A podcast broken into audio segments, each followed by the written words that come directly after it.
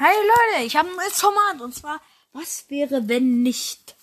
Und heute gibt es, was wäre wenn äh, Buntgesicht nicht verreckt wäre? Und ich werde jetzt keine richtige Geschichte schreiben, sondern ich werde einfach nur so ein bisschen Grundriss erzählen.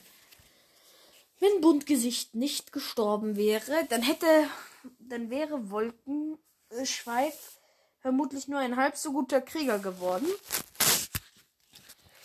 Außerdem hätte Bund, äh, außerdem hätte Buntgesicht den Clan belastet mit einem zusätzlichen Treffmaul. Und sie wäre, und da sie ein Charakter war, der darauf ausgelegt war zu sterben, wäre sie, wäre sie spätestens zwei Bänder später an grünen Husten, Hungersnot oder an Alter gestorben. Sie war einfach dafür gemacht zu sterben. Tigerstern hat sie getötet. Und äh, sie war eigentlich ich vermute auch, sie war von Anfang an der Story einfach nur dafür da, dass sie irgendwann für irgendeinen Grund stirbt, wo man einfach Opfer für braucht. Und solche Charaktere, wir sind einfach prädestiniert. Sie nehmen jemanden auf. Aber sie sind nicht wichtig. Sie sind trotzdem nicht wichtig.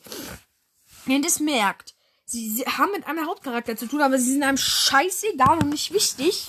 Weil ich meine, ehrlich, hat einer, war einer von uns am Heulen, als man erfahren hat, dass sie gestorben ist. Dann weiß man wirklich sofort, okay, die wird irgendwann sterben, die ist einfach nur ein Opfer, äh, also wird einfach nur geopfert werden.